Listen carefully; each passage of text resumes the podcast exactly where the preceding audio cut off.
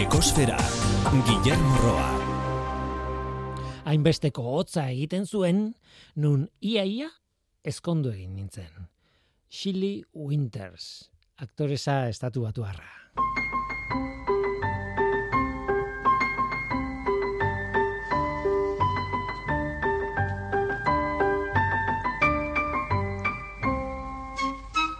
Kaixo denoi ongietorri ekosferara. Antartikan hotza egiten du. Zorionez, robotak ditugu. Droneak ditugu azken batean. Droneak izan daitezke helikoptero itxurako robotak. Talde Britaniar batek hori baliatu du klima aldaketaren eragina neurtzeko Antartikan. Baina Antartikan hotza egiten du. Beste dozin tokitan baino gehiago. Horrek esan nahi du ziurtatu behar duzula horrelako gailu batek funtzionatuko duela. Hain zuzen ere, galesen egin dituzte testak edo probak. Snowdonian. Toki hotza benetan oso iparraldean dagoelako eta, bueno, Britania hundiko estandarretarako toki altua delako. Toki hotza benetan, baina rankin horretan Antartikatik oso urruti egia esan. Bapateko ekaitzak, aize bolada oso ondai, indartsuak, temperatura jaitxiera hundiak eta bapatekoak, temperatura erorketak egia esan. Horri guztiari egin behar dio aurre droneak. Eta hori guztia dago galesen, baina ez Antartidan bezala. Beraz, erronka hor dago. Horengoz lortu duten mila kilometroko autonomia duen drone bat, eta eun kiloko materiala garraia dezakeena.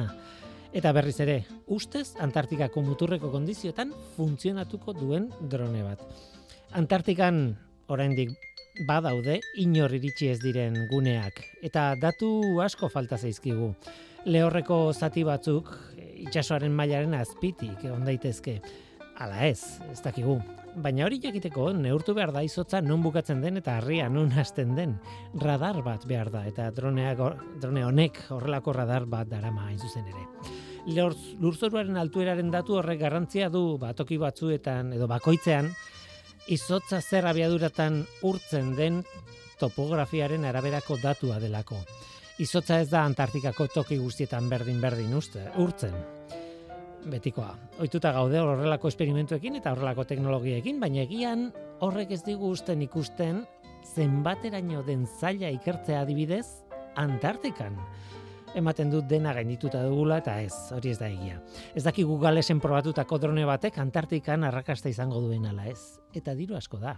Eta alegin benetan haundia.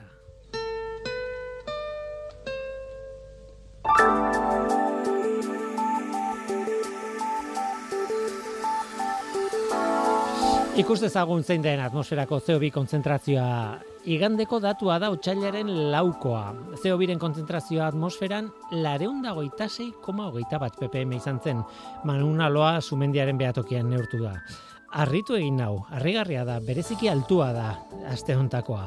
Iazko txailaren iruko datua, larunda hogei, koma 0 iru ppm izan zen, aurtengoa baino 6 ppm basuagoa, eta hori ez da oikoa. Neurketan piko arraro bat izan daiteke, besterik gabe, normalean iru ppmko aldea izaten delako.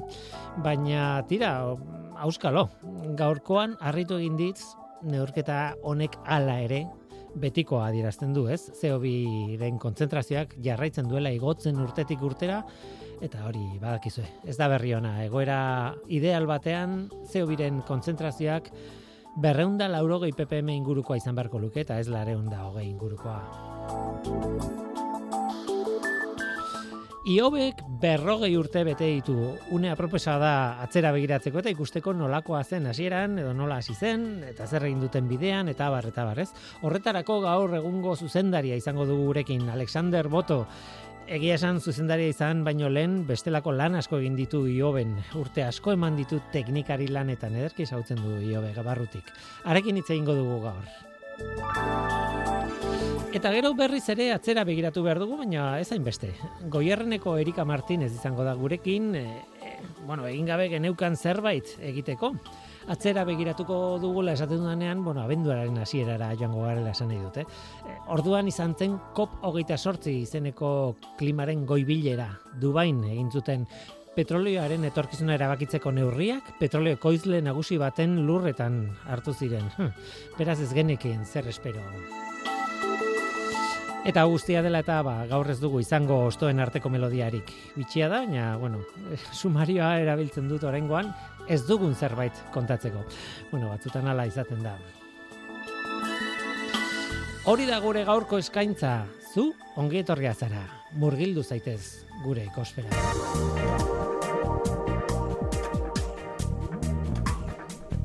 Ekosfera, Euskadi Gratian.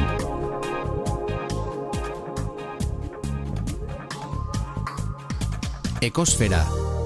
Tira, berrogei urte, berrogei urte, tango batek esatu du hogei urte ez dela ezer, ez nago ados, hogei urte denbora asko da, eta berrogei urte horren bikoitza gainera. Iobek egin ditu berrogei urte, eta horregatik e, itzegina izan dut e, Iobeko jendearekin. E, hain zuzen ere, hor daukat, e, Bilboko estudioetan Alexander Boto Baztegi eta gaur egun Iobeko zuzendari nagusia dena Alexander Kaixon Gitorri. Kaixo ongi etorri. Bueno, esan dut gainera, e, Ioben eh, zuzendariz nagusia zarela orain, baina hori da, orain. Urte pila bat dara mazu Ioben eta hainbat zokitan egon zara, sautzen zu mm, desente ondo erakundea barrutik. Bai, e, hogeta urte baino gehiago dara matzate Ioben, e, ba, tokatu zaite de lan desberdinak ioben barruan Euskadiko ingurumen informazioa koordinatzen, ba, ingurume, Euskadiko ingurumenaren diagnostikoak, e, ingurumen plan gintzak Eusko jarraren txat, ba, ez dakita adibidez klimaldaketan, ondakinetan, biodiversitatean, ingurumen eskuntzan, ba bai e, Eusko Jaurlaritzaren e, arloan ba horrelako gauzak e, egiten bai. Gainera mm, gure e, pertzepzioa ingurumenarena ezagutzen du ederki nola evoluzionatu duen. Hori da bestea. Bai, bai, tokatu zaite e, aldaketak ikuste, ikustea bai. Tira, e, ez dut esan, baina ingurumen ekonomialaria zara, e, besteak beste, bueno, Londresen ikasi zenuen, bueno, hainbat master egin zenituen, hemen ikasi zenuen barkatu, baina Londresen hainbat master, eta egin duzun bidea nolabait eh, hori, em, ekonomialari esan behar nuen asko, behar bada asko, nik ez dakit diren edo ez, baina ekosferara etortzen diren ekonomialariak normalean zure berdi, bide berdina egiten dute, alegia, ekonomia konbentzionaletik, pixkanaka mugitzen dira ingurumen ekonomiara pixkan, naturalki, ez? Bai, e, ekologia eta ekonomia oso lotuta da, daude, sustrai berdina, da, da nola kudeatu gure etxea, e, nola e, babestu eta kudeatu gure etxea. Torduen ekologia eta ekonomia oso oso lotuta daude, bai. Eta logikoa denez gainera, mm, gero ez kezka handiagoa dugu baita ere gizartean zabaldu da kezka hori eta claro pixkanaka e, arlo guztiak batzen dira kezka horrekin eta zergatik ez ekonomiak ekonomia horietako bada eta izan behar du claro Hori da, bai.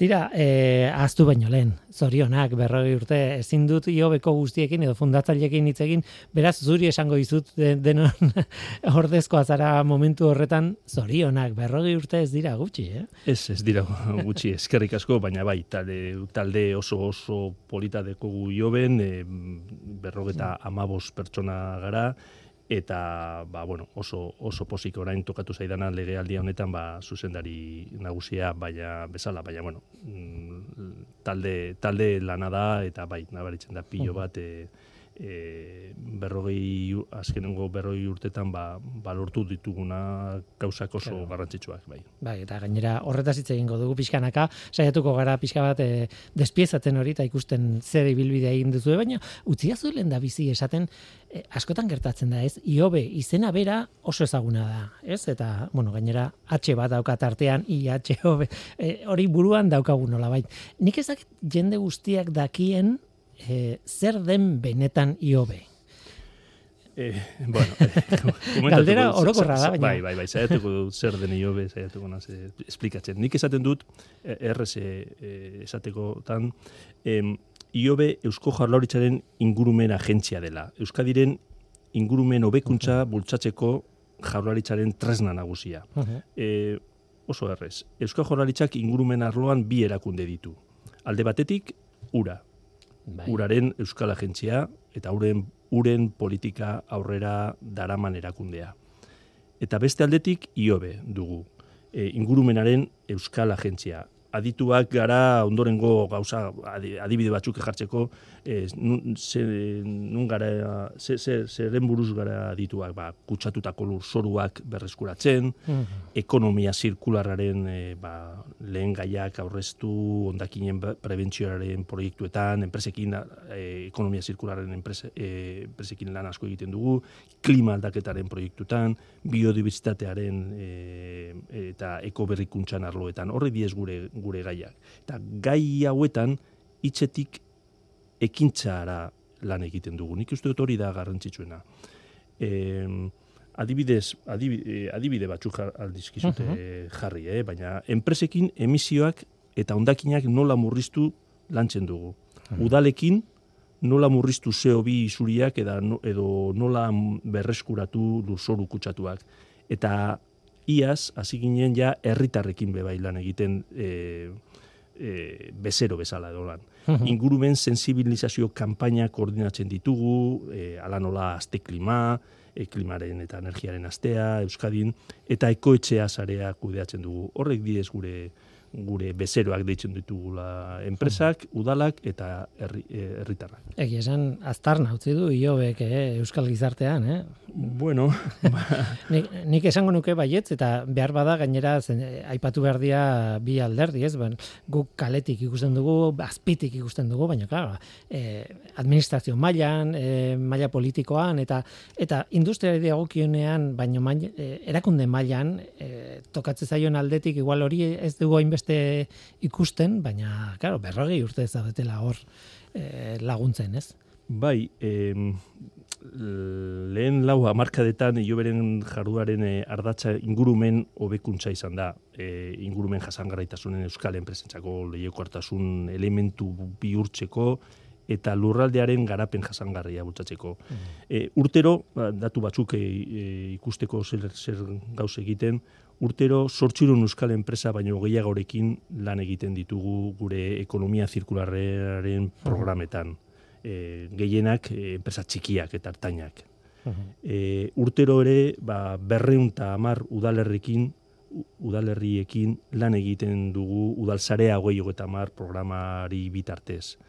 Eta urtero, eun eta hogeta amar mila pertsonak baino gehiago parte hartzen, ditu, hartzen dute ekoetxea zarean. Nik uste dut hiru zifra dira, baina e, sortxireun enpresa berreun eta amar udalerriekin eta eun eta hogeta amar mila pertsonak baino gehiago parte hartzen dute gure ekoetxean. Nik uste dut horri diez zifra nagusiak eta bueno, oso, oso posik gaude. Bai, bai, bai, egia esan. E, utzi hau atzera egiten berrogei urte, ez? Mila bederatzen da, ir- da larogeita lau. E, garai hartan gainera oso ezberdinak ginen denok, e, behintzat hemen ginenok, eta egia da, ba, lehen esan duzuna, ez? E, bueno, ingurumenarekiko ere gure pertzepzioa ezberdina zen, ez dut esango etzegoenik, bazegoen, baina beste, mm, beste goera bat zen, beste komunikabide bat zeude, bat zegoen, o, e, orain, e, barkatu orain, orduan, e, sorrera izan zuen iobek, eta e, hitz egin behar da, garai hartan, Euskadi bera ezberdina zala, ez? Oso testu inguru industriala zari gara, ez? Bai, oso oso desberdina, beste, beste goera esaten duzun bezala. E, datu batzuk, e, mila bederatzireun eta irur, kontekstua jartzeko, eh? Mhm. mila bederatzireun eta irurogeita amazazpian, Bilbo handia, Bilbo handia eskualdeak, Aha. eskualdeak aitorpen triste bat jaso zuen. E, Espainiar gobernuak lehenengo eremu atmosferiko kutsatu deklaratu zuen. Hori, hola da, e, Wow. le, lehenengoak, hori, e, bueno, ba, eta garai hartan, e, gure ibaien euneko laro eta amarra kutsatuta zeuden. Horre diez datuak eta horrek diez e, detailetxoak zelan zegoen e, ingurumena e, garai horretan. Bai, eta konstiente gara. Bai, Bai, Nik gogoratzen hala. dituguna garai haiek, hortaz konstiente. A, e, gaur, gaur, gaur egun e, aldiz airearen kalitatearen adirazleak islatzen du amar, eta, amar egunetik bederatziak kalitate ona edo oso ona dutela. Eta adirazleen datu bat baino ez da, baina hola, hola, hola nola lurzorua enpresen lehiakortasuna, ondakinen minimizazioa, garapen jasangarretasuna, edo gure iragan industrialen osteko hobekuntzat ere hitz egin dezakegu. Aldatu dala, nik uste dut dara. Claro. Claro, claro. E, egia da, dena ez dagoela, ez dela marabillosoa, dena ez garela mundu perfecto batean bizi eta asko dago egiteko, baina ez, saltoa da nabarmena da, ez? Ibaien koloreak, bai, bai, bai. adibidez, ez?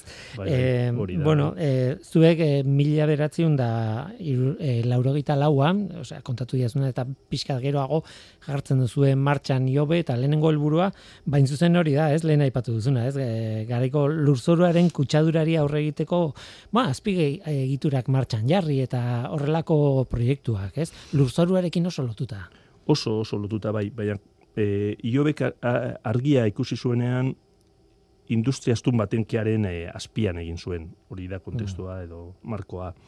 Handik urte gutxira, laro garreneko amarkadan, industria horrek, ba, krisi ekonomiko bortitz bati aurri, aurre egin beharko zion eta krisi ekonomikoa eta baita ingurumenari dagokionez ere. Datu bat, eh?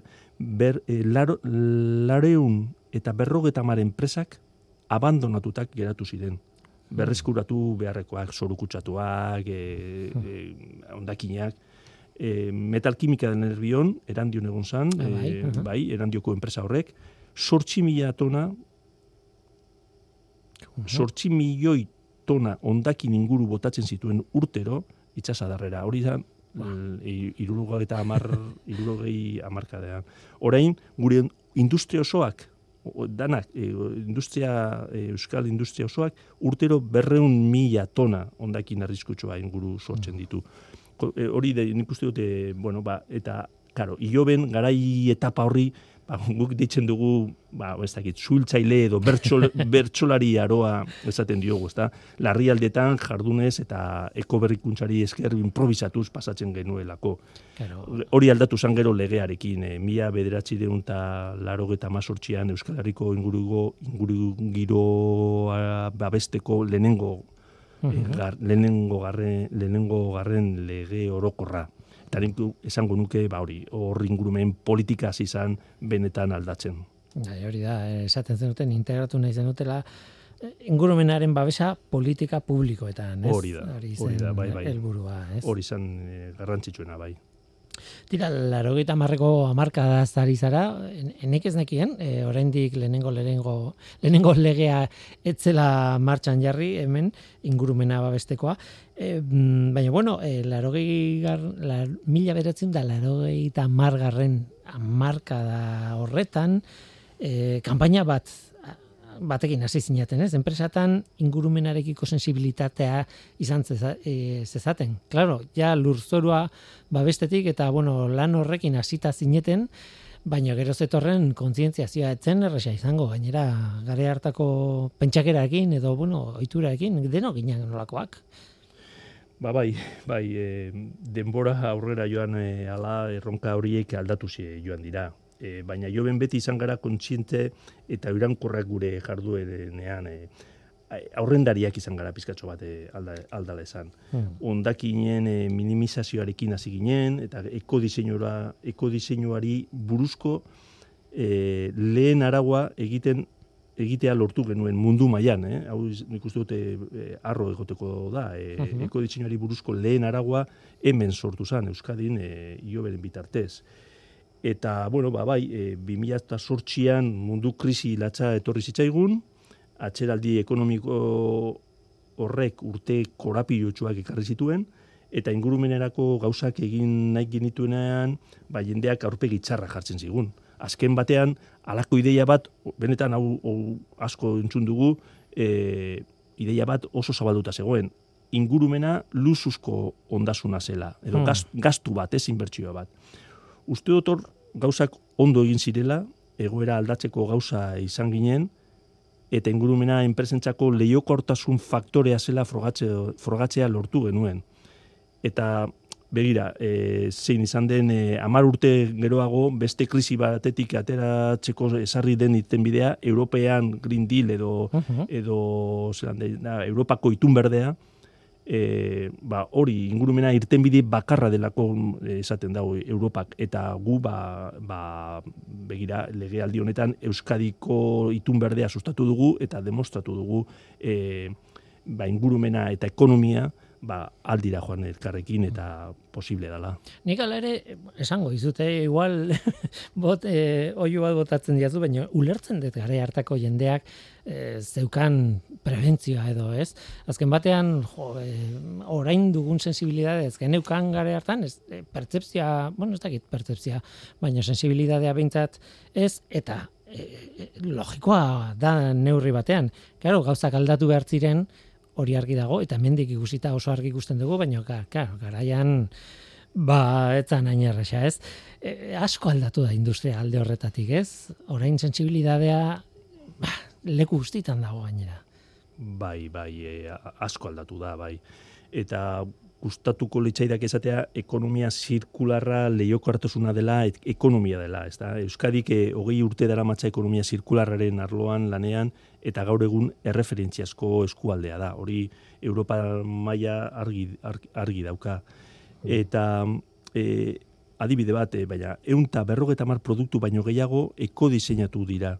Eta produktuaren diseinaren fasean ingurumen impactuaren euneko laro gehiago baino gehiago e, ezaba daiteke edo ken daiteke, nahi dut esan, e, e, eko diseinuan e, erreferente bat gara e, Europa mailan eta hori da prebentzioa edo nola diseinatu produktuak e, ingurumen impactu gutxiago hori oso garrantzitsua da. Eta dekogu tresna ba, ba, adibide bat e, Baskeko Design Centerren amazortzi enpresa nagusiak biltzen dituen aliantzaren e, aliantzaren zeregina ba, adibidez, eh, Arcelor, CAF, CIE Automotive, Eroski, Ubesko, Kutsabank, Laboral, Orona, eh, Petronor, ITP, Siemens, bueno, amazortzi eh, enpresa nagusiak bere sektorearen txat ekodiseinuaren edo ekonomia zirkularren arloan traktore gisa jarduten dutelako. Eta zergaitik, ze ikusi, ikusi dutele, ba, ekonomia edo, edo askunde ekonomikoa eta e, impacto ingurumeneko impactuak aldira e, lotu edo edo hmm. orekatu. E, um, utzi ez aldetzen, claro, mugarri batzuk bilatu behar baldin baditugu zuen ibilbide horretan, adibidez, e, lindanoaren kasua, lindaneren kasua nahi baduzu, ez? E, dago, hori ere, e, lurrari o lurzoruari lo, erabat lotuta. E, zuek martxan jar zenuten edo e, diseinatu zenuten edo egin zenuten argalarioko segurtasun gelaska bat, ez? Bai, e, vale, lehenengo guili itzi segundu edo minutu bat e, esplika, esplikatzeko zer den lindane edo, bai. edo lindano, ze igual batzuk dakit, e, baina beste batzuk ez. Lindanea pestizidak fabrikatzeatik datorren ondakina da. Bai, molekula bada. Bai, hori da. E, baina pestizidak Eta orduen Bizkaian bi enpresak genituen. E, produktu hau ba fabrikatzen zutenak. Eta produktu hau adibidez ba zorriak hiltzeko erabiltzen da eta nekazaritzan ere. Eta irurogei eta irurogeta amarreko amarkadan mila katona utzi zizkiguten bizkaiko leku askotatik isuritako ondakin arrisku, arriskutsu horretatik. Diez, ondakin arriskutsuak. Hmm. Eta ideia bat izan dezazuen, ba, gure lurraldean kontrolik gabe botatako lindanearen ondakinek lareun futbol zelaiaren pareko lurzoru kutsatua sortu zuten. Bizkaian. Eta, karo, e, laroi e, garreneko amarkadan lindane ondakinen arazoa izugarria zen esaldi bat esango dizute, ba, baten batek esan zuen ezinezkoa zela konpontzea. Hori nik entzun dut e, garai horretan. Hori konpontzeko, konpontzeko ba, iobek e, hiru azpegitura eraikitzea planifikatu zuen, tratamentu planta bat, e, kutsatutako lurzorua konfinatzeko bi segurtasun biltegi, e, loiuko aeroportuan bat dago bat, eta beste argalarion e, barakaldon. Eta horrek guztia, ba, amar urteko lana eta berrogeta amar milioi euroko inbertsioa ekarri zituen. Europar batasunako ingurumen ingenieritzako proiekturik handiena izan da. E, ingurumen proiekt, momentu honetan, e, ez dago horrelako proiektua hain handia ingurumen ingenieritzako proiektuarik handiena da e, e, lindaneren arloan. Eta horri esker, ba hori, berre, e, la, lareun hektareako lurzorua berrezkuratu genuen nik uste dut hau izan da jo berentzat e, ba, Bai, mugarri mugarri izugarria. izugarria, bai. E, niri kimikari izaera ateatzen zait. Ah, bai. kimika organikan gainera, Bai. bueno, hortan aritu nintzen lanean e, eta demora desente, eta bueno, esango nuke, deitzen dugu, ditugun molekula horiek, molekula handiak eta kloro atomoz Bai. betetako molekulak, ez? Bai, bai. Organokloratuak eta Organ- e, hau, horietako bat da, gainera, da. eta beti izan lotu izan dugu, ez? Organokloratuak em, arrisku, ingurumen arriskuaren kontzeptuarekin, ez? Oso, oso, oso molekula kaltegarriak dira, ez nola baita esateko. Hori da, bai. Beraz, uf, kontu, kontu serioa benetan. E, askoz gertua gora joaten balin bakera, e, claro, eske dokumentatu naizenean eta bueno, asko gustatu zait adibidez e, olioa hitz egitea. E, gaur egun garai batean nola nola kudeatzen genuen olioa gure etxetan bertan, e, erabilitako oli, sukaldeko hori olioa adibidez eta gaur egun nola e, kudeatzen dugun ze aldea dagoen e, bi garaien artean, eh? Bai, e, duela hogeta bost urte zegoen e, erabilitako olioen ondakinak kudeatzeko azpegiturik Euskadin, eta, bueno, ba, guk iobe e, eraiki, guk eraiki genuen e, e, Europar batasunarekin e, fondo e, dirua zat, e, etorri zan e, Europatik, eta kudeak e, eta, bueno, ba, eraiki genuen lehengo zentroa, eta kudeaketa enpresa pribatuak orain eramaten da, bueno, Mhm. hogeta bost urte, eta bueno, oso ondo e, doa e, ba, hori, zentro hau, baina bai, orain dela hogeta bost urte, e, gobernutik, e, Eusko Jaurlaritzatik, erabaki genuen, ba, behar genuela e, horrelako zentro bat, e, ze erabilitako olioa eta disolventeak ba ziren tratatzen e, Claro, claro. hemen, hemen Euskadin, bai. Gero aldugu hitz egin zergaitik eh, dekogu arazoak, edo iobe sartu, eh, ioberen eh, eh, sortu zan, eh, ba hori, eh, ba, indu, eh, ba, iziglak ziren hori, iobe da industria ondakinentzako bateango enularaztegia. Eh, ba hori, eh, ba, hor- horrelako zentru batzuk eh, eraikitzeko.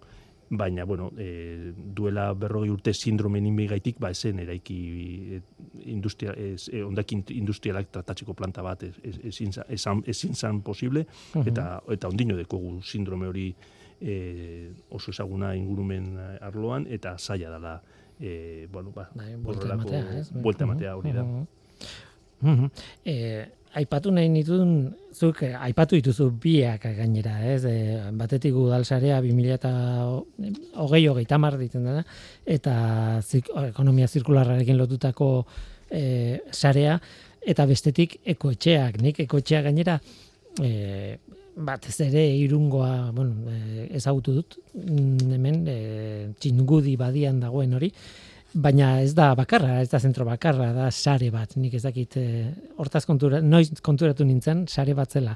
E, bi proiektu interesgarri. Bai, e, guretzat, e, bueno, hasiko naze udal sarea hogei egoeta mar, e, e, bueno, da sare bat, e, eta sarea gu- iobek egiten duena da e, ba, idazkaritza teknikoa sarearena, eta e, udalerri jasangarrien euskal sarea da. E, hogei urte ditu, eta eunta berrogeta amabi udalerri, hiru aldundiak, hogeta bat eskualde, eta bueno, beste amar Eusko Jaurlaritzaren amar erakunde daude atxikita. E, EBEK, e, ura, osasun saia, bueno, eskuntza saia, bueno, hor dauz e, erakunde asko sare bat e, osatzen. Eta mm, sare hau, ba, benetan e, erreferentziaskoa da nazio batuen garapen jasangarrirako helburuei ekarpena egiteko. Eta batez ere, nik esango nuke, klima neu- neutraltasunaren e, esparruetan. Mm. Irurogeta maboz e, Euskal, Uda- Euskal Udalerrik lantzen ari dira klima eta energia planak ba, udalsarearen bitartez. Orduen, klima aldaketa da gai nagusia udalsarean, gauz, gauza asko egiten, udalak oso ondo lantzen eta teknikariak e, oso on, onak dira, eta bueno, gustora gaude sare, sare honekin. Eta bestea da ekoetxeak. E, jo betik ere, ba, ekoetxea sarea, ingurumen zentroak, koordinatzen dugu, eta iaz adibidez, ba, Euskadiko ingurumen ekipamenduen ekoetxea osatzen duten lau zentroak, zuk esan duzuna, ba, txingudin dago bat, azpeitian beste bat, Mhm. mehat, mehatxaldean beste bat, eta urdaibaia, urdaibaien beste bat. Lau zentru dira, e, ondino araban ez daukagu, asmoa dekogu egiteko e, ekoetxea bat e, araban, eta ba, adibide bat, e, iaz, egun eta hogeta mar mila bizita baino gehiago izan zituzten e, Mm. e, ekoetxean, ez da? Ba, o, eta hogeta amar mila pertsonak baino gehiago aktiboki parte hartu zuten ingurumenaren aldeko esperintzia berezietan. Kompromisoak hartzen eta eta bueno, hori nik uste dut hori da izan da e, sarearen e, e, aldaketa izugarria. Mhm. Eta e, bizitariak zentroen eskaintzari ematen dioten valorazioa oso altua da. Amarretik bederatzi koma boseko puntu, puntuaziorekin.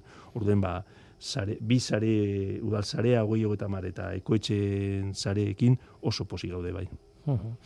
Tira, proiektuak martxan daudenak eta norberak, e, bueno, bisitatu ditzakena, eko, ekotxeak, mm, gomendatzen dut nik ere, bai, e, ezagutzen dudan aldetik behintzat. Tira, e, bakizu, beti elkarrizketetan azkeneko galdera izaten da, aurrera begirako zer, etorkizunera begira zer ronka dauden nola ikusten duzu. E, hau tipikoa da, eh? berroi garren urte urrena, ba horixe, atzera behiratu dugu berroi urtez, baina aurrera ere behiratu behar da momentu hontan hemendik ikusita zer ikusten duzu zuek.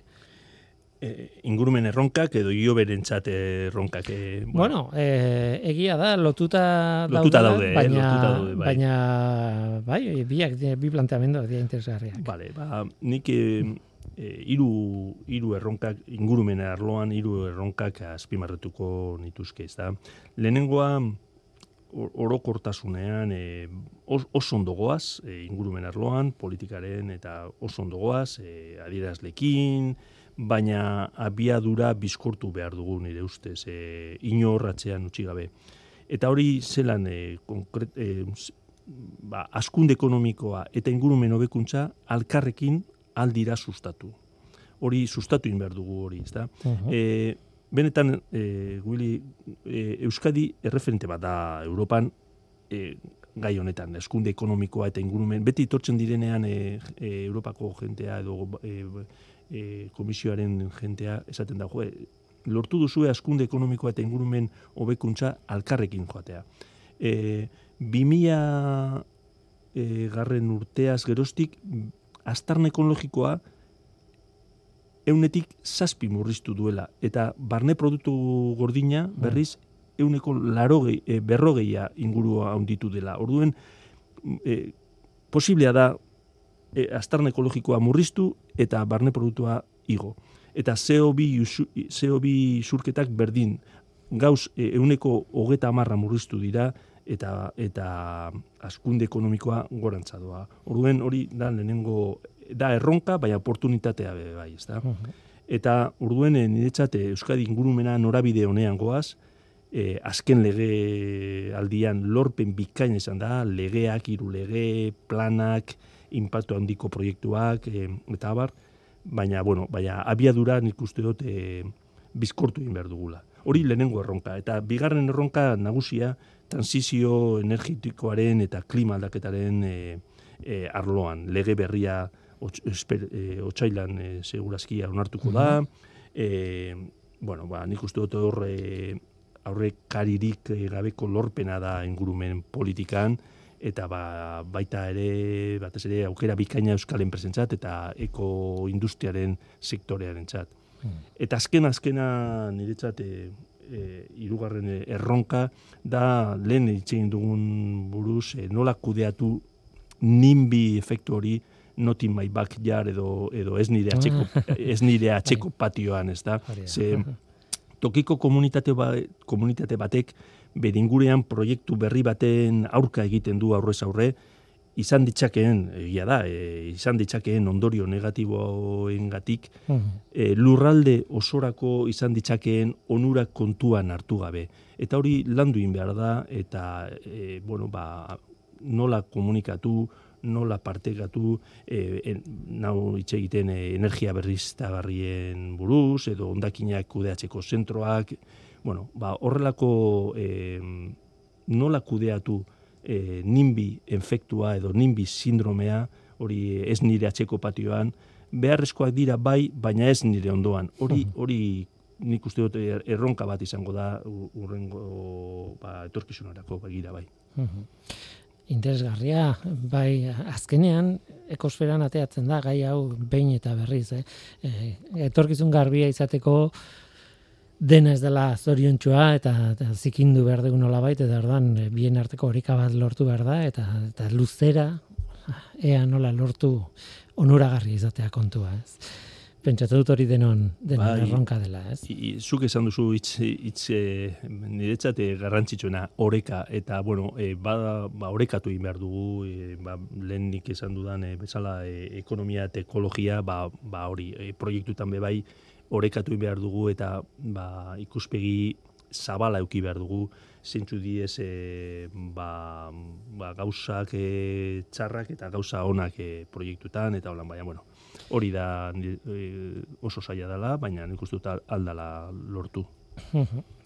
Tira, ba, uirutzen bat izu, hemen utziko dugu, berriz ere esango dizut zorionak zuri, e, baina zuk banatzeko zorionak ez du inguruan dituzun lankide guztiei, berrogei urte izan dira, e, iobek berrogei urte bete ditu, eta merezi zuen, bueno, atzera begiratzea zuekin.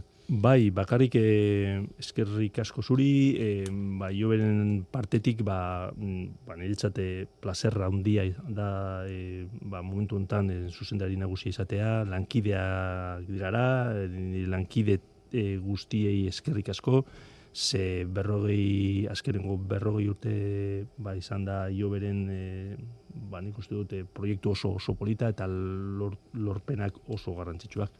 Ba, Alexander Boto Bastegi eta e, iobeko zuzendari nagusia, besarkada bat. Bezarka da zuri.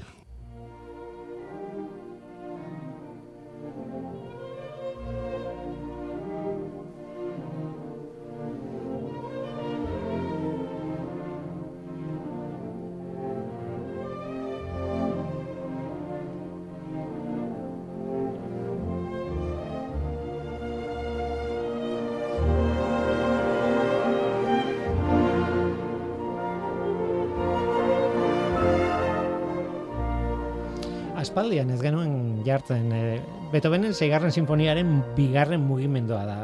Izugarri polita da. Lasaitasuna transmititzen du niretzat bintzat eta Beethoven obsesionatuta zegoen naturarekin garai honetan eta eta naturari nolabait omenaldi batez eh, omenaldi bat eginez idatzi zuen sinfonia hau. Hala ere, hala ere, tratatu behar dugun gaia ez dakit hain lasaigarria den, hain polita den, ez dakinik. Erika Martínez Lizarraga goienerreko presidentea, kaixo, ongetorri Kaixo, eskerrik asko. em, kop hogeita sortzi. Hau egin behar genuen, ez genuen egin bere garaian, eh, baina ondo dago denbora bat ustea, eta, eta honetaz pentsatzeko, hausnartzeko eta denbora izatea. Kop hogeita sortzi, bueno, kop bilerak edo gailurrak edo klimaren bilerak, ez urtero egiten diren bilera horiek dira mundu mailan garrantzi sekulako garrantzia gainera hartu dute azkeneko urte hauetan. E, 2023koa Dubain e, egin zuten, e, bueno, azaroren azkeneko eguna, abendoren hasieran batez ere. Aurten e, izango da, pentsatzen dut gara fetxa antzikoak izango direla, baina Azerbaijanen egingo dute, Bakun irian. Baina e, ura pasata, aurrekoa pasata, e, valorazio bat egin behar genuen, eta ondo dago entzutea dakitenei. Eta goiener bada dakiten horietako erakunde bat. Eta, eta horregatik zaude hemen, Erika, e, ez dakit ze impresioa duzun pasatu da denbora pixka bat, igual buelta batzuk eman dizkiozu buruan, Mm, Balorazioroko raskatuko dizut lehendabizi. Igual errexena da, eh, niretzat. Bai, beno, gailurra hau pizka bat berezia izan, e, izan da, e, Mm. bi urteko e, prozesu bati em, amaiera e, eman zaio. E, hasieran lurraren berotzea bost koma bost, lau, barkatu, lau koma, bat koma bost e, Mhm. gradura e, mugatzeko indarrean dauden neurrien eragina neurtu ziren eztabaida teknikoetan, Uh e, gero proposamenak landu ziren, eta gero, ba, goi bileran herrialdeek aztertu zituzten emaitzak eta konpromesuak hartu zituzten, ala ez, hor dago ez da bai da. Ez, ordan, berez, garrantzitsua da prozesu guztiari bere garrantzia ematea, gero titularretan ez geratzeko bakarrik, ez? Beraz, nik prozesuari e, garrantzia eman nahi diot, gero mm. e, egunerokotasunean ere bere balioa e, duelako, arlo tekniko, teknikoan, baina titularren aldetik, ba, nik uste dut, ba, ba ez dela nahikoa, ez? E, bai, bidea agian argi dagoela eta kumilen artean esaten dut, baina abiadura ez da nahikoa. Ez nik horrelako valorazio asko entzun ditut eta esaten dutena, hain zuzen da, zuk esaten duzuna, ez? E, mm, egin zitekena egin da, ez, argita garbi, ez. Eta hor, ikuspuntu horretatik, oso kontra jartzaitezke, eta zilegi da, eh? esan dut. Baina, egia da, e, kop bilera hauek egongo ez balira, asko gutxiago ingo litzateke, ez? Ordan e, badago, behintzat prozesua eta planteamendua izatearen kontu hori, ez? Bai, abel, iritzien kontuan ikustu dut normala dela, ez? Interes asko dago iritzi publikoa alde batera edo beste, bestera e, alderatzeko, ez? Bai animoak eta bai mm. gogoak indartzeko edo beste aldetik, ba, desioa edo, bueno, ja, hau ez da, ez dugu ez ere egin behar hori, ez? E, sustatzeko. Eta bestetik ere, ba, e, lanean aretu direnek ere bere lana balioan jarri behar e, dute, ez? Nahikoa ala ez, baina bere lana egin dute eta anegoteak ere ba, bere garrantzia du eta bere lana defendatu behar dute. Gainera kop hauek guztiak ez dira berdinak, ez? E, bueno, oso daude kop batzuk izan diena ikonikoak, ez? Pariskoa, ez dakitzen hola. Bueno, beste batzuk tartean izan direnak eta behar bada ja hasiratik planteamendua etzan erabaki horra edo edo bueno, e, egin behar ziren, baina ez zegoen hainbesteko mm, itxaropena edo e, ez dakit. Kasu honetan dubaintzen eta e, kasu honetan mm, behintzat kanpotik ikusita ikusten genuen ikusten genuen gai nagusia zen e, hori petrolioa eta erregai fosilen e, etorkizuna e, neurriak nola kenduko ditu gainetik edo ez, ez, ez eta, eta kontua da ba horixe e, e, kop erraldoi bat izan dela, osea, neurriz izan da jende pila bat aurreko kopo bileretan baino askoz, gehiago e, desproporzionatu xamarra gainera petrolearen industriako jende pila joan da proportzioan toka zitzaiena besteekin konparatuta, baino gehiago ez dakit, ez? Bai, beno, du baina da beti, ez? Bai, bai gair batean, edo bai, ez dut ni ez egon, baina ez dut beti berai handiena egiten dutena beti, ez? Egia da oso handia izan, izan dela, baina nire ustez, herritarrien, o herriari e, begira, edo gizarteari begira, oso urrun e, geratu da. E, batetik itxaropen txikiak e, zirelako, eta e, bestetik, adibidez, gizarte mugimenduek ezin izan dutelako kalera irten bere iritzia e, emateko, ez? Askotan kopetan ateratzen dena da, ba kaleretan gertatzen dena, eta kasu hontan ez da posible izan, eta nik uste dut hori horrek ere bere eragin duela, izan duela. Entzun detala ere, e, bueno, bi, normalean han, antolamenduan bi zati daude, ez? Zati urdina, zati berdea, batean era hartzen dira erabakiak bestean dauden mota guztietako ekimenak eta hola, baina nolabait bereiek beldurra zuten ea horrelako mugimendu protestak eta izango ziren eta nahiko kontrolatu eta nahiko apala izan da alde horretatik, ez? Nik ez dakit behartuan izan den edo aukerarik izan denelako izen edo bueno, nola nahi ere e, alde horretatik mundu zea nahiko lasai ibili da, honeako eta txarrerako, ez? eta baina kontua da Dubai zela. Petroleari buruz ditzeiteko tokia Dubai petroleo ekoizle handienetako bat eta sultan bat zan presidentea, eh? E, bai, kopeko presidentea, gainera enpresa publikoaren presidentea e, dela, bai, e, horrek esun e, lagundu. Bere lehenengo hitzak ere, ez, e, zientziaren kontra jotzen, e, baina, beno, nik uste dut ere negoziazioen e, gauza bat izan zela ere, e, estrategia bai. bat izan, izan zela, eta, beno, egia da hor petroleoa dagoela, erregai fosia daudela, baina dibidezko pogeta lau, e, e, Polonian izan zen, eta uh Polonian ere ikatza, ikatzarekin, claro. berez, e, hau ez da berria, uh -huh. ne ustez beste arlo batzu garrantzitsuagoak e, dira, ez? E, e, nik uste dut e, argi dagola erregai fosilen e, aldeko lobiak azaldu zirela eta dirua lortuko lortuko dutela, ze azken finean ez dugu aztu behar hemen atzetik dagoena da finantziazioa, publikoa, claro, claro. gatzen, nork irabazten duen, nork galtzen duen, nola finantziatu, osea, atzetik hau, hau dago, baina, baina bai, e, nik uste ja, e, hain, hain publikoa denez, nire ez nioke estatituko greenwashinga. Osa, nahi zuetezke ja, hau beste, osea, beste eredu bat, osea, beste mai bat da, ez? E, zakit zergatik egin, egin duten, baina, baina beno, E, gainera ulertzen dut be, no, petrolea negozioa daukatenek ez da petrolea nahi dutela saldu baizik eta eh, jarraitu nahi dute eh, kontrol ekonomiko hori izaten ordan geopolitika Claro. ematen di, dizun poterea lortu nahi, Claro. nahi dute. Ordan- Argi dago. petroleari eutxiko diote beste zerbait eh, eskuan daukaten arte Hori nego- da. negozio bera egiten jarraitzeko. Hori da, ez? hori da, ez? E, negozioa egitea. Bai petrolioarekin, eta dirua ematen ez duenean, babe, berriztagarriekin, edo efizientzia energetikoarekin, edo dena delakoan, urarekin, Eta gero dio. berdeenak izango dira.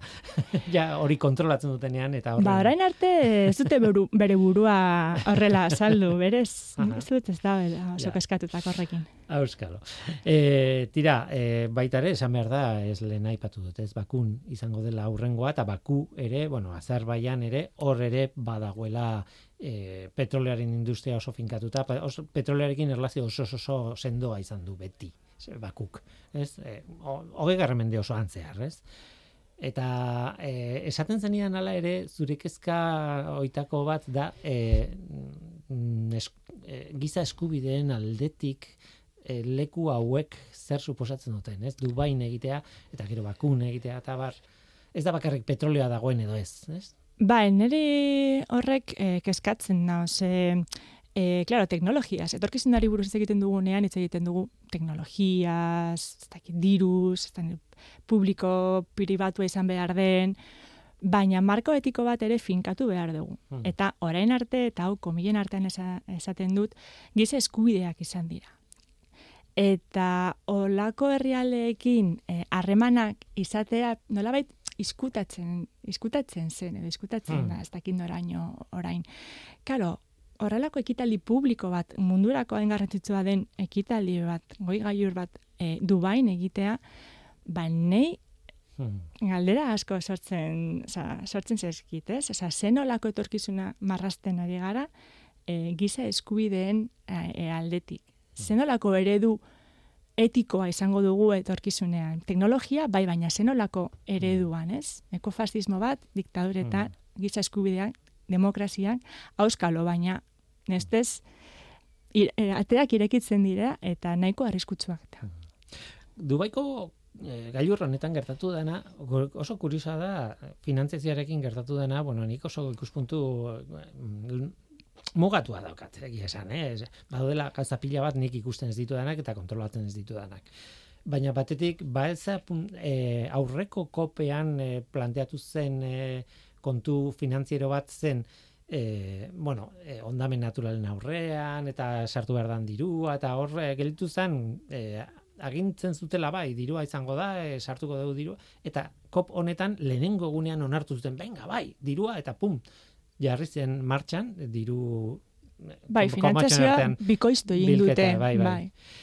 Baina hori da kasu espezifiko bat. Baina egia esan e, beste kontu handi bat kop hauetan da, claro, herrialde pobreei em, transizio energetiko honetan eta bueno, klimaren aldeko e, bilakaera honetan lagundu behartzaiela. E, diruz ez dakatelako. Eta hori bai da puntu bat e, nolabait trabatuta, blokeatuta egoten dena eta nondik zeinek pagatu behar du, non nola, zeinek atea behar du dirua nondik, eta horrek ematen du ez duela aurrera egin, ez da bilera honetan ere, ez? Bueno, azteko, baliabideak badituzte, pobreak dira, besteok lapurtzen dugulako. Hori da, bere dirua lapurtzen dugulako, ez? Osea, e, eta gero, bai, e, uste dut lehenengo egunetan bai onartu zela e, finantzazioa horretarako, alegia ez da nahikoa, Uh E, eta eta bai, e, nik uste le, lehenengo egunetan atera zirela horrelako titularrak, ez? Ba, finantzazioa bikoiztuko dugu, ba, adaptazio planak egiteko edo beste lurraldeei dirua emateko. Baina, klaro, ikusi behar duzu pizka bat testu ingurua, ez? Horretarako dirua bai, baina erregai, erregai fosiletarako zenbat. Ez? Hori hori izan da beste puntua, esan, esan zutela, beno, honi buruz hitz egin, eta gu beste aldetik beste negoziazio batzuk aurrera eramango ditugu, ez? Emango dugu hor pixka bat, diru pixka bat, eh, hitz egin horri buruz, ja, ez? Nahikoa dela. Lasaitu zaitezte. Lasaitu zaitezte, baina gero bestaldetik gu ere gure negoziarako dirua lortuko dugu, ez? Lobiak hor zeuden, inoiz baino lobi gehiago, ba alegia dirua atera behar zen. Bai, bai, eta hori da beste puntu bat asko aipatu dena, ez? E, petrolioa eta ergai fosilak finantziateko diru hori, ez? E, badago argudio bat esaten duna, bueno, transizioa egiten dugun bitartean behar ditugu erregai hoiek eta e, argumento horrekin nolabait dirua sartzen da horretan eta hori os kritikatua izan da, ez? E, bai, bai, bai. E, bueno, lobien e, lana beti e, kritikatzen, kritikatzen da. Eta nek e, puntu positibo bat ikusten diot e, honi hainbeste lobby egotea esan nahi du, niretzat esan nahi du, batetik e, eredua ja amaitzen dela, eta amaitze horretan lortu nahi duela, ja, azkenengo, azkenengo dirua, nahi zut, ja, nolabait, uh esaten duzuen, ja, animali bat, ja, ja hor dagoenean, ba, itzorian da, ja, ere azkenengo, ja, indarrak bere mm. besteari kalte egiteko, ez? Nik uste du, ja, eredua, e, erreta dago, eta erreta mm. hitza asmarratu nahi nuke, eta ja badakitela, argi dago badakitela, e, eta ja hauek dirala ja nolabait azkenengo, azkenengo e, bere, aleginak, bai, aleginak, aian kaldegarrienak, ja, bai. Baina azkenengoak. animali baten bai, metafora bai, da, eh? Bai, nik uste dut ja azkenengoak bai. direla, baina kaltegarrienak agian ere bai. Bai, eta gainera ea zenbat luzatzen den, ez? E, eriotza hau, ez? E, osea, zenbat denboran zenbat luzatzen den.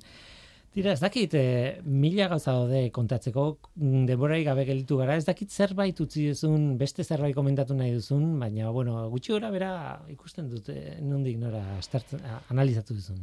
Bo, nik amatzeko, eh, eskertu nahi dut ere, ba, han, eh, bueno, egin den lana, eh, askotan etzetik balorazio bat egitea oso erresa da, baina badakit hor egon dela jendea lana egiten, gainera baldintzak ez ziren batere onak, e, eta, beno, e, nik uste dut mai gainean jartzea, eskertzea egin duten e, lana, eta negoziazioetan e, ari direnak ere, ba, ba hori, badakigulako ez dela errezagia da, emaitzak e, agian ez direla hain onak izan, baina aurrera egin da, ez dakit asko ala gutxi, niretzat gutxi, baina bentsat zerbait aldatu da, eta, bueno, positiboa esateagatik, horrekin amaitu nahi, nahiko nuke. Ba, ea, elkartzen garen bakure, bakuko e, kop hori, kop hogeita bederatzi hori e, ospatu ondoren, eta ea ze balorazio egiten dugun orduan. Erika Martinez Lizarraga e, goienerreko presidentea eskerrik asko horrekin izatea. Izateagatik eta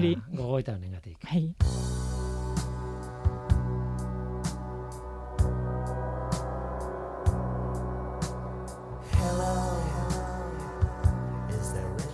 Eta ba, goaz, eh, Mikel Olazabal izan da teknikan, eta ni Guillermo Roa mikroan datorna estera arte ondo izan, agur. Is there anyone home? Come on, come on down. I hear you breathing down. Well, I can ease your pain, get you